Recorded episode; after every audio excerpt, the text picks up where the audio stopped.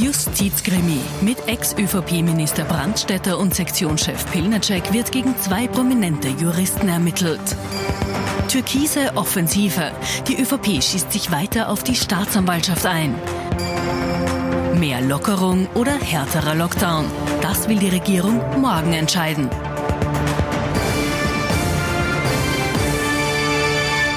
Ich wünsche Ihnen einen angenehmen Sonntagabend. Willkommen zu unserem politischen Wochenrückblick. Mit dabei, wie gewohnt, unser Politikexperte. Und heute ganz besonders gut gelaunt, sieht man ihm an. Thomas Hofer, Sturm hat heute gewonnen und zwar gegen Salzburg. Schönen guten Abend, Herr ja, Genießen Sie dieses ja, 2 zu 1. Durch. Und das hat natürlich auch Auswirkungen auf unser Meinungsforscher Peter Heig und Rapid-Fan. Damit ist Rapid nach wie vor im Rennen um den Meistertitel. Sie können sich gerne jetzt beim Sturm-Fan und bei Sturm bedanken. Ja, ich bedanke mich natürlich beim SK Sturm und dass der Thomas Hofer die Daumen gehalten hat. Schönen guten Abend, hallo. Schönen guten Abend. So, und jetzt reden wir über die heimische Innenpolitik, die Justiz und die ÖVP. In dieser Woche ist ein weiteres Kapitel dazugekommen. Sie erinnern sich ja, Hausdurchsuchung beim Finanzminister Gernot Blüm in der letzten Woche. In dieser Woche dann Ermittlungen gegen den ehemaligen Justizminister der ÖVP, Wolfgang Brandstetter. Wolfgang Brandstätter ist alles andere als ein Unbekannter. Von der ÖVP nominiert war er von 2013 bis 2017 Justizminister. Mittlerweile ist er Richter am Verfassungsgerichtshof.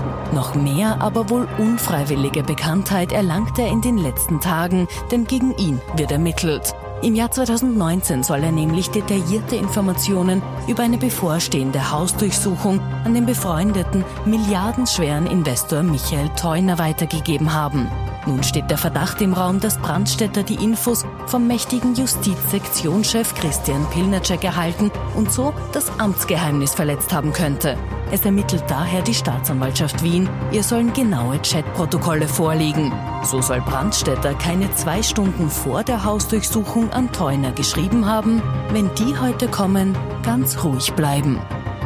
Trotz der Ermittlungen bleibt Brandstätter weiter als Verfassungsrichter im Amt, wie er auch in einem Interview mit der Kronenzeitung bestätigt. Derzeit ist es so, dass ich die restlichen Tage der Session ganz normal weiterarbeiten werde und offensichtlich ist das auch im Sinne des Gerichtshofs. Außerdem könnte ein freiwilliger Rückzug auch als Schuldeingeständnis missverstanden werden.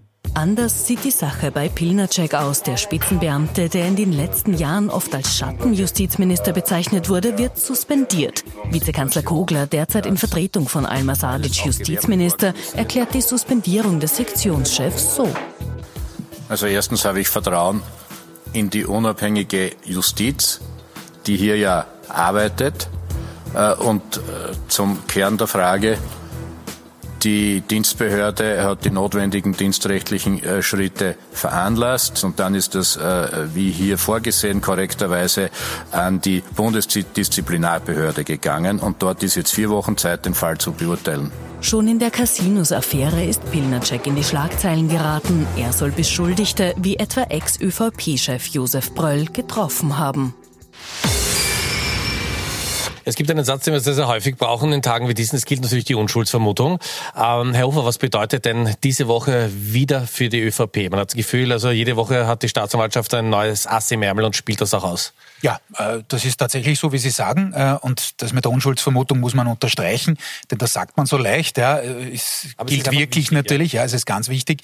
Äh, und deswegen ist es natürlich auch so, dass man final das nicht beurteilen kann. Genauso nicht wie bei der Causa Blümel. Aber eines ist völlig klar, jetzt rein politisch sind das Einschläge bei der ÖVP, wie man sich vor einigen Wochen in dieser Dimension noch nicht vorstellen hätte können.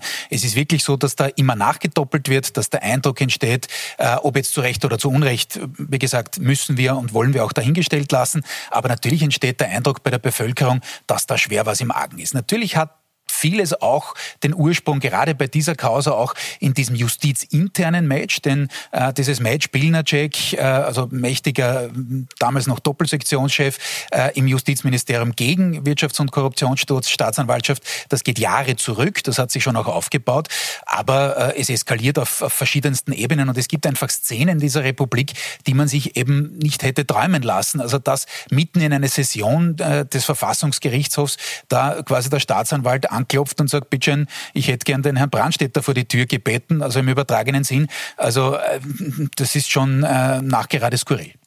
Gleich die Frage weiter an den Meinungsforscher. Also wir haben auch Teile der Chats gelesen, also da wird vor einer Hausdurchsuchung gewarnt. Man hat das Gefühl, man ist im Italien von Silvio Berlusconi. Äh, welcher Eindruck bleibt denn auch, äh, was die Politik betrifft und wie Politik in Österreich funktioniert? Naja, das ist natürlich zweiteilig. Ähm, wir haben auf der einen Seite natürlich die Politik, die hier ähm, einerseits agiert, nämlich gegen die Justiz, und auf der anderen Seite aber nennen wir es mal sehr, sehr salopp, äh, verfolgter ist. Und auf der anderen Seite haben wir eine Justiz, die versucht, ähm, ihren ähm, Aufgaben schlicht und ergreifend nachzukommen, wie wir schon letzte Woche gesagt haben, nämlich ohne Ansehen der Person, aber trotzdem mit den nötigen Fingerspitzengefühlen. Und das ist das, was der Kollege Hofer vollkommen richtig gesagt hat, fast schon an Absurdität äh, oder Realsatire nicht mehr zu überbieten, wenn ähm, die, die Staatsanwaltschaft im Verfassungsgerichtshof einreitet und eben den, den Verfassungsrichter Brandstätter mehr oder weniger vor die Tür bittet und sagt, also wir hätten gerne den Laptop und sonstiges und noch ein paar Auskünfte. Also es tut beiden nicht gut. Die Politik hat sowieso ein, einen Image-Schaden in den letzten Jahren erlitten. Ähm, Sebastian Kurz hat ihn auch zum Teil wiederhergestellt, das muss man auch dazu sagen. Ähm, und auf der anderen Seite haben wir jetzt Justiz, die eigentlich ganz, ganz großes Vertrauen in der Bevölkerung genießt, aber derzeit natürlich auch unter Druck kommt. Denn stellen wir uns vor, bei all diesen Dingen kommt nichts zutage. Da kann man natürlich immer dazu sagen, es gab den Verdacht, man musste hier nachgehen, aber dann bleibt trotzdem ein schaler Beigeschmack, wenn es heißt, naja, man hat hier ähm, unverteilhaftermaßen ähm, Menschen der Öffentlichkeit vor den Vorhang gebeten und es bleibt nicht über, dann wird es auch für die Staatsanwaltschaft und die Wirtschafts- und Korruptionsstaatsanwaltschaft haarig. Was bedeutet das jetzt für die Koalition? Also stellen wir uns mal vor, die Grünen wären in Opposition nach diesen 14 Tagen. Ja klar, na, dann würden Sie mit äh, voller Breitseite natürlich auf die, auf die ÖVP losgehen. Äh, die Strategie, die Sie jetzt gewählt haben, ist aber dem gar nicht so unähnlich, denn man hat, hat sich entschlossen, dass man auf der Regierungsbank bleibt. Äh, man wird die Koalition aus meiner Sicht sicher nicht aufkündigen, äh, obwohl es intern natürlich den, den Druck gibt, vor allem des, des linken Parteiflügels in diese Richtung. Aber ähm, man bleibt da sitzen und macht quasi Opposition von der Regierungsbank aus. Denn für die, Regier äh, für die Grünen ist es schon ganz zentral, dass man diese Säulen der eigenen Positionierung, Transparenz, Antikorruption, dass man die pflegt und dass man die eigene DNA, wie mehrfach passiert beim Migrationsthema, aufgrund dessen, dass die ÖVP da einfach die Linie vorgibt in der Regierung, ähm, dass man da eben nicht weitere Verwundungen in Kauf nehmen möchte. Wie lang das gut geht, ist eine, eine schwere Frage. Ich glaube, mitten in der Pandemie kann jetzt keiner der beiden Partner wirklich ein Interesse an Neuwahlen haben. Deswegen glaube ich, stehen die auch nicht vor der Tür. Es ist auch äh, einigermaßen absurd zu glauben, dass es da einen fliegenden Wechsel geben könnte hin zur SPÖ. Das wird nämlich die SPÖ nicht machen. Also jedenfalls Warum sollte nicht. sie es machen, ne? Jedenfalls nicht, wenn sie bei Trost ist. Ja, äh, und das glaube ich schon, dass die Sozialdemokratie ist in dieser Phase. Ähm, aber es ist schon klar, dass diese Szenen aus der, aus der Koalitionsehe, wenn wir es jetzt vergleichen mit einer Ehe, dass die schon einigermaßen wirklich äh, die Brüche zeigen. Äh, und das aus meiner Sicht schon irgendwo jetzt dann einmal, sollte das so ausgehen, wie der Kollege Heik auch das ähm, als Möglichkeit angedeutet hat, dass vielleicht doch nichts überbleibt, dass es zu keiner Anklage kommt, wie auch immer, wir wissen es nicht, aber dass man dann irgendwann einmal braucht man den Neustart-Button. Ja? Also wenn man den nicht drücken kann, äh, ist es derzeit wirklich um die Koalition schlecht bestellt. Man hat derzeit noch die Pandemie, die einen irgendwie zusammenschweißt, wo man ja auch ein gemeinsames Ziel hat, auch wenn man bei den Maßnahmen vielleicht unterschiedlicher Meinung ist, aber danach wird es ja innenpolitisch wirklich haarig. Dann sind die wirtschaftlichen Auswirkungen, wo es wirklich um die Existenzen vieler Menschen geht, äh, zu behandeln. Es ist die Frage zu stellen, wie ist es mit der Verteilungsgerechtigkeit, was macht die Regierung da? Und da ist man natürlich thematisch gesehen, ähm, ÖVP und Grüne sind da, sind da meilenweit voneinander entfernt. Jetzt wissen wir, dass Sigrid Maurer den Grünen Club ganz gut im Griff hat. Trotzdem äh, die Frage und Sigrid Maurer hat auch in dem Interview gesagt, okay, also Umfragewerte jetzt in der Zeit sind nicht so besonders wichtig, aber wir sehen schon, dass die Grünen kontinuierlich verlieren. Ab welcher Zahl würden Sie sagen, wird es dann wirklich heikel, wird auch die Basis sehr viel äh, aktiver vorgehen bei den Grünen? Naja, so viel Platz zum Engwerden haben die Grünen gar nicht. Also sie kommen von 14 Prozent in den letzten Umfragen. Ähm, wir haben sie im letzten Monat äh, bei den Kollegen vom Profil bei 10 Prozent ausgewiesen. Also viel weiter hinunter kann es gar nicht gehen, weil irgendwann ist man bei, plötzlich bei 4 Prozent und äh, dann wird es sowieso heikel. Ähm, es ist natürlich ähnlich wie am Aktienmarkt. Solange ich die Verluste nicht realisiere, heißt Aktien verkaufe oder in dem Fall eine, eine Wahl starte, eine Neuwahl, ähm, kann auch nichts passieren. Aber grundsätzlich kommt natürlich die Grünen insbesondere dann von mehreren Seiten, von der Medienseite und von, von der sogenannten Basis unter Druck. Gleiche Problem hat aber natürlich auch die ÖVP. Also sie hält derzeit stabil bei 35 bis 37 Prozent. Das sind natürlich nicht mehr jene Werte über den 40, ähm, aber ähm, es ist doch immer stabil, ungefähr auf dem Niveau der Nationalratswahl 2019. Aber wenn beide Parteien kontinuierlich und nachhaltig verlieren und auch keinen Turnaround schaffen, dann äh, wird es natürlich problematisch. Aber wir haben schon so viel gesehen im abgelaufenen Jahr der Pandemie. Sie wissen, wir waren bei der ÖVP schon über 50 Prozent. Also ich würde mal ähm, den alten Spruch anwenden, den wir in der Meinungsforschung immer haben. Umfragen sind wie ein Parfum, riechen Sie daran, aber trinken Sie es nicht. Okay, gut.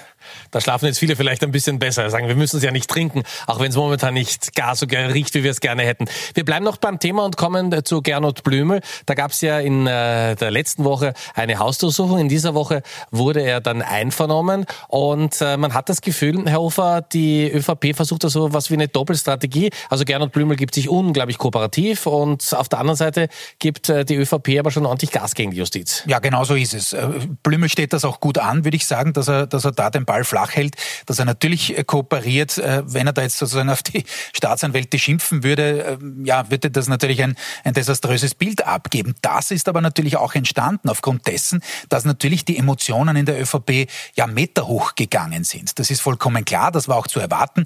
Ähm, viele glauben ja, dass das sozusagen eine von A bis Z durchdachte Strategie ist und irgendwie ein genialer Masterplan dahinter steht. Ich glaube das ja nicht. Ja, man musste in die Offensive gehen auf zwei Ebenen. Das haben wir vergangene Woche schon gesagt. Einmal inhaltlich, um neue Themen zu präsentieren. Bundesstaatsanwalt, Informationsfreiheitsgesetz, auch die Geschichte mit dem grünen Pass. Wir kommen noch zu Corona heute. Äh, des Bundeskanzlers war so eine Geschichte, um einfach andere Nachrichten zu bringen als die sehr unliebsamen. Und der zweite Teil der Offensive, der ist einfach aus meiner meiner Sicht missraten, denn man hat gleich mal am Beginn den Kanzler reingeschickt, also das echte Trumpfass. Äh, und wenn man es natürlich gleich hoch eskaliert selber auf die Ebene, auf die höchste, die man zu bieten hat, ähm, und dann selbstverständlich auch zu Recht auch kritische Medienberichterstattung äh, damit auslöst, von wegen die ÖVP geht voll gegen die Justiz los, dann würde ich sagen, war es jedenfalls keine gut durchdachte Strategie. Dass man das ein paar Außenspieler machen lässt, ja, das ist verständlich. Das ist aufgrund eben der emotionalen Lage der ÖVP, wo sie auch wirklich ans Eingemachte geht und auch wirklich tief geht, auch was die eigenen Zielgruppen angeht,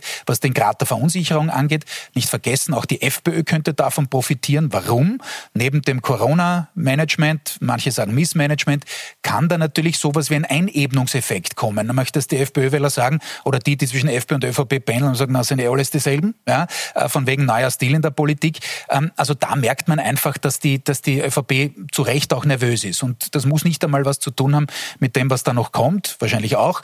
Ähm, aber es ist allein so, dass die Einschläge schon jetzt wirklich nahe gekommen sind mit dem Finanzminister, einem der engsten Kanzlervertrauten. Also so einfach steckt man das nicht weg und deswegen reagiert man so nervös. Die ÖVP also massiv unter Druck, auch in dieser Woche. Wir haben es im Fall Brandstätter gesehen und wir kennen es auch aus dem Fall Blümel. Es sind ausgerechnet die Chatnachrichten, die die ÖVP so unter Druck bringt.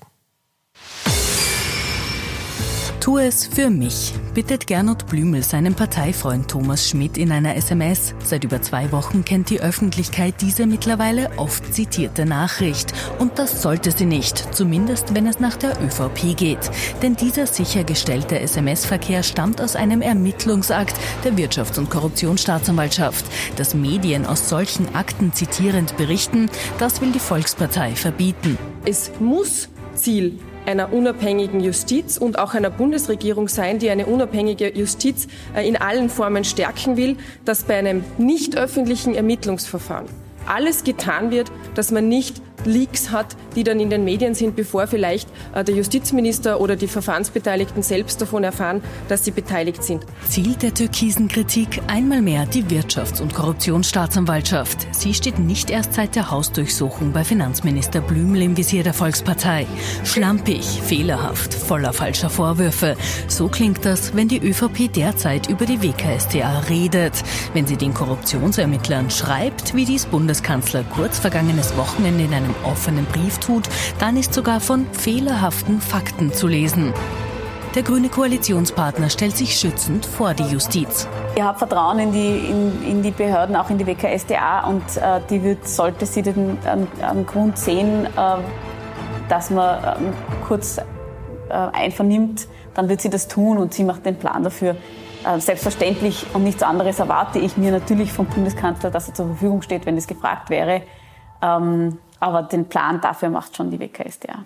Einen gemeinsamen Koalitionsplan gibt es dafür, was einen unabhängigen Bundesstaatsanwalt betrifft. Jahrzehntelang hat sich die ÖVP dagegen gewehrt. Jetzt herrscht Einigkeit, wohl auch, weil nach knapp zwei Wochen erst eine Überschrift existiert und keine Inhalte. Heftige Attacken auf die Justiz. Äh, wie kommt denn das äh, bei den Wählerinnen und Wählern an? Spürt man da irgendwie, dass die ÖVP jetzt massiv unter Druck ist, auch jetzt äh, das Einlenken bei dem Bundesstaatsanwalt, den es geben soll? Wie, wie wird das wahrgenommen, Herr Eick? Naja, ich, ich muss ein bisschen enttäuschen, äh, Herr Knapp. Wir, wir haben nämlich ähm, aktuell diesbezüglich gar keine Umfragen. Ähm, es ist alles sehr, sehr ähm, auf Corona verlagert. Aber was wir wissen aus der Vergangenheit, dass eben die Justiz, auch die Polizei, ähm, natürlich dann Ärzte und Ärztinnen, ähm, sonstige Einsatzkräfte, medizinisches und Pflegepersonal immer eine sehr, sehr hohe Reputation in Österreich äh, genossen hat bei den Wählern und Wählerinnen und zwar quer durch die Bank. Ähm, und ich möchte jetzt bei etwas anschließen, was der Kollege Hofer vorher gesagt hat. Ähm, das Problem an der derzeitigen Situation hat äh, zwei Parameter. Der Parameter Nummer eins ist, dass grundsätzlich die Institutionen des Staates äh, angegriffen und unterminiert werden und das könnte natürlich so einen Unterwaschungseffekt haben. Also das heißt, stellen Sie sich vor, Sie haben eine solide Basis, aber unten wird das Erdreich langsam weggeschwemmt und dann stürzt das ganze Gebäude ein. Und wenn das passiert, dann kommen meistens die, die, die Rechtsextremisten, aber auch Linksextremisten, es kann von beiden Seiten kommen, sagen, wir haben es euch schon immer gesagt, dass es diesen zum Beispiel den tiefen Staat gibt und dass sich die, die, die, die der Obersten da alles untereinander ausmachen ähm, und dass der, der eine gegen den anderen aber arbeitet.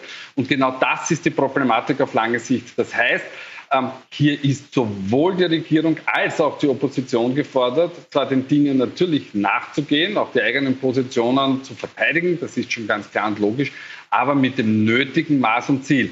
Denn was wir in Österreich nicht brauchen können und in sonstigen keinen westlichen Staat und in der Demokratie ist, dass eben die staatlichen Institutionen eben angegriffen werden. Und mittlerweile sind wir beim Verfassungsgerichtshof oben angelangt und man merkt schon auch in der medialen Debatte, dass die Frage, ob sich denn ein Verfassungsrichter grundsätzlich leisten kann, ähm, in dieser Situation im, im, im, Amt zu bleiben. Es geht nicht darum, dass man absetzt, aber dass man eine gewisse Handlung setzt, wie zum Beispiel bei ähm, Sektionschef Pilnacek der ja suspendiert wurde. Also das heißt, dieses Thema wird uns auf jeden Fall noch weiter begleiten. Kommen wir zu einem Thema, das uns schon lange begleitet und das wird uns auch weiter begleiten. Wir sind bei der Corona-Pandemie. Morgen am Montag soll über mögliche Öffnungsschritte beraten werden. Wenn wir uns die aktuellen Infektionszahlen anschauen, glauben allerdings wenige daran. Trotzdem, der Druck auf die Regierung wird von Tag zu Tag größer. Lockern oder verschärfen. Öffnen oder schließen. Sein oder nicht sein. Für die Betroffenen ist der Fall klar. Ich glaube, dass es wichtig ist, Kunst und Kultur und Unterhaltung äh, zu ermöglichen, dass man sich ein bisschen das Hirn äh, äh frei, frei machen kann. Wir wollen, dass äh, für den Fußballsport jetzt im Besonderen Outdoor das Training ermöglicht wird. Wir müssen eine andere Antwort als Lockdown darauf finden. Doch die Mutationen breiten sich weiter aus. Die Neuinfektionen steigen stark an. Experten mahnen zur Vorsicht. Wenn ich sehe, dass mir die äh, sieben Tagesinzidenz über die nächsten sieben bis zehn Tage kontinuierlich ansteigt, dann wird sich das vermutlich nicht ausgehen. Es gibt natürlich Bereiche, wo man absichern kann, wo man vorher testet und dadurch verhindern kann, dass infektiöse Menschen bei Veranstaltungen sind. Aber ich wäre extrem vorsichtig. Extrem riskant, weil sich aufgrund dieser vielen Faktoren, die da jetzt gleichzeitig einwirken, sehr schwer abschätzen lässt, äh, ob es nicht dann doch wieder zu einem raschen Anstieg kommen kann. Und genau in diesem Spannungsfeld muss die Regierung morgen einen sinnvollen Mittelweg finden. Sollten weitere Öffnungen kommen, werden die Eintrittstests jedenfalls eine zentrale Rolle spielen. Schon jetzt wird in Österreich so viel getestet wie noch nie. So, Herr Hof, jetzt die alles entscheidende Beraterfrage. Was sollen die morgen machen? Die Zahlen steigen, ja. Der Druck wird auch immer größer. Man hat das Gefühl, die Leute haben wirklich die Nase voll, ja. Ja, äh, das hat man nicht nur das Gefühl, sondern es ist so, wie Sie sagen. Sie hatten auch heute in ATV aktuell einige Szenen, nicht, was sich da so abgespielt hat in der Sonne, nicht nur in Wien, sondern auch anderswo. Äh, ja, es ist de facto so, wie Sie sagen. Äh, die, die Leute, oder viele Leute halten sich nicht mehr dran. Auf der anderen Seite steigen wieder die Infektionszahlen. Äh, die Mutationen sind in aller Munde. Man hat jetzt auch diesen, bei dem Beitrag schön gesehen, den Clash äh, zwischen den Experten, den Infektiologen und denen, die quasi aus der Wirtschaft kommen, die natürlich sagen, so, wir können jetzt nicht mehr. Äh, und das ist in Wahrheit eine Geschichte, die man nicht auflösen kann. Man kann nur versuchen, sich irgendwie drüber zu turnen, bis zu dem Zeitpunkt, wo eben genügend viele aus der vulnerablen äh, Gruppe äh, geimpft sind, so dass man dann irgendwie wirklich zum unter Anführungszeichen Dance kommt, ja, wie es immer geheißen hat, zuerst der Hammer and the Dance. Äh, in Wahrheit ist man eben äh, Rallye-Fahrer da politischer. Man muss gleichzeitig am, am, am Gas und auf der Bremse stehen. Äh, und was die richtige Mischung ist, weiß man immer erst im Nachhinein. Aber es ist ganz klar so, wie Sie es gesagt haben, es merkt auch die ÖVP und die Grünen sowieso, was die Umfragen angeht, dass dieser Blues, dieser Corona-Blues schon langsam wirklich heftig wird bei der Bevölkerung und dass man reagieren muss. Ich erwarte morgen jetzt nicht die ganz großen Eröffnungsschritte, um ehrlich zu sein. Vielleicht wird es ein bisschen was, ja, vielleicht vertagt man sich noch einmal, vielleicht sagt man, okay, wir beobachten jetzt wirklich täglich und, und sagen dann, wann es losgeht. Ähm, aber es ist de facto ein unlösbares Problem, denn das sind zwei Prinzipien, äh, die sich da massiv gegen, gegenüberstehen und äh, äh, wo sozusagen die salomonische Lösung kaum möglich ist. Da fangen wir den Meinungsforscher. Herr Heck, Sie haben das für uns abgefragt. Wofür ist die Bevölkerung noch äh, zu begeistern, was den Lockdown betrifft? Und äh, wo sagt die Bevölkerung, da muss jetzt unbedingt aufgemacht werden? Naja, es ist ja so, wie der Kollege Hofer eigentlich sagte, die Bevölkerung macht den, den Dance. Ähm, denn wir haben vier Kategorien zur Auswahl gestellt und, und alle vier werden mehr oder weniger ähm, angenommen. Und zwar ähm, haben wir gefragt, soll man Branchen öffnen, ähm, aber mit gewissen Freitesten oder soll man äh, Branchen ohne jegliche Beschränkung äh, öffnen? Und das Spannende ist, dass 25 Prozent sagen, ähm, also bitte, wir öffnen da und zwar ohne Einschränkungen. Und das ist natürlich gewaltig. Währenddessen sie noch immer 15 Prozent haben, die für einen ganz harten Lockdown sind, der ja auch noch nicht aus der Welt ist. Also der Kanzler hat das ja auch immer angekündigt. Also wenn es weitergehen sollte, mit, mit, mit der Verschlechterung der Werte, dann ist auch ein harter Lockdown nochmal denkbar. Ähm, spannend ist es, wenn Sie sich die unterschiedlichen Wählergruppen ansehen. Also die Freiheitlichen sind, Überraschung, Überraschung, ähm, ganz stark dafür, dass man sagt, wir machen alles auf, keine Einschränkungen.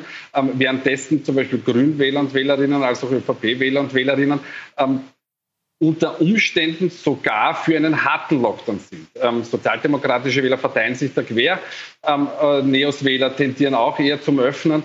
Also Sie sehen, es ist hier eine, eine breite Themenpalette und ich bin ganz beim Kollegen Hofer. Es gibt die richtige Entscheidung der Politik nicht und man wird sich irgendwie auf gut österreichisch drüber wursteln müssen. Und wie schwierig das ist, auch innerhalb einer Partei sehen wir an der SPÖ, äh, Landeshauptmann aus dem Burgenland, ist äh, für mehr Öffnungen und so reagiert die SPÖ-Chefin Pamela Rendi-Wagner. Weil Sie immer das Wort Parteikollege hier so prominent erwähnen, dann sage ich Ihnen eines, also die Bekämpfung einer Pandemie ist keine Frage einer Parteienfarbe. Okay, aber es ist schon eine Frage, wer den Ton angibt in der Partei. Ne? Ja, aber ganz, ganz gut drüber geturnt, ja. also weil wir beim Drüberturnen gerade waren. Äh, natürlich ist das für Pamela Rendi-Wagner auch eine, eine schwierige Situation, wiewohl sie natürlich derzeit nicht so im Fokus steht, wie der Kanzler, wie die Grünen, äh, wie gesamthaft die Bundesregierung. Aber dass natürlich permanent die Querschüsse aus dem Burgenland kommen, teilweise auch vom Gesundheitsstadtrat Hacker aus Wien, äh, der auch immer wieder sehr nassforsch sagt, na jetzt äh, trauen wir es uns endlich zu. Ähm, das konterkariert natürlich Sie als Gesundheitsexpertin. Sie hat eine sehr gute, aus meiner Sicht in den letzten Wochen, ähm, Arbeit gemacht äh, von der Opposition, äh, Oppositionsbank weg, war an sich sehr, sehr konstruktiv, hat immer wieder das und jenes eingemahnt, äh, sehr mit dem Fokus eben auf den Infektionszahlen. Das ist ihr auch gut zu Gesicht gestanden. Ihr echter Test kommt, also Randy Wagners echter Test, kommt nach der Eindämmung der Pandemie. Nämlich dann, wenn es um die echten, die normalen unter Anführungszeichen politischen Themen geht, wie eben zum Beispiel die ähm, Verteilungsfrage, äh, da wird man dann sehen, ob sie Politiker sein äh, jetzt mittlerweile gelernt hat in der Pandemie. Bislang war diese Geschichte gar nicht so schlecht gemacht in den letzten Wochen. Wir kommen zum Ende der Sendung wie gewohnt zu den Top und Flops. Wir haben Thomas Hofer und Peter Heik, die beiden Herren getrennt voneinander gefragt, wer in dieser Woche besonders positiv aufgefallen ist und wer es durchaus hätte besser machen können. So, jetzt schauen wir, schauen wir ob es Übereinstimmungen gibt. Querverstrebungen, diagonal, okay. der, der, Kollege Hayek sehr abstrakt, ich lasse ihm ja. dann das Schlusswort. Zeichnen Sie das mittlerweile selbst, Herr Hayek, oder? Nein, na, Gott okay. sei Dank hilft die Grafik okay, von ATV. Also ich, ich, ich beginne mal, weil bei mir ist, glaube ich, äh, äh, also leichter mit Personen zu fassen. Äh, Werner Kogler nicht, weil jetzt Besonderes geleistet hätte in dieser Woche, aber Sie haben es auch in dem Beitrag gehabt, auch mit Sigi Maurer drinnen.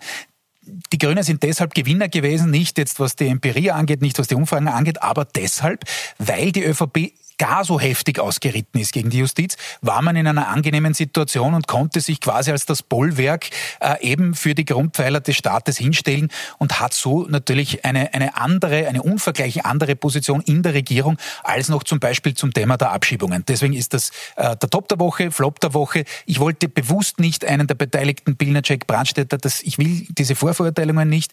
Deswegen habe ich die Finger davon gelassen. Äh, deswegen steht der Herr Spahn dort. Da sieht man, wie schnell es gehen kann. Noch vor wenigen Wochen gefeierter Gesundheitsminister in Deutschland, mittlerweile auch schwer in der Kritik. Äh, da sieht man, welches Geschäft die Politik ist. So, und jetzt äh, zum Zeichenmodell unseres Kollegen Peter Heik zum Schluss.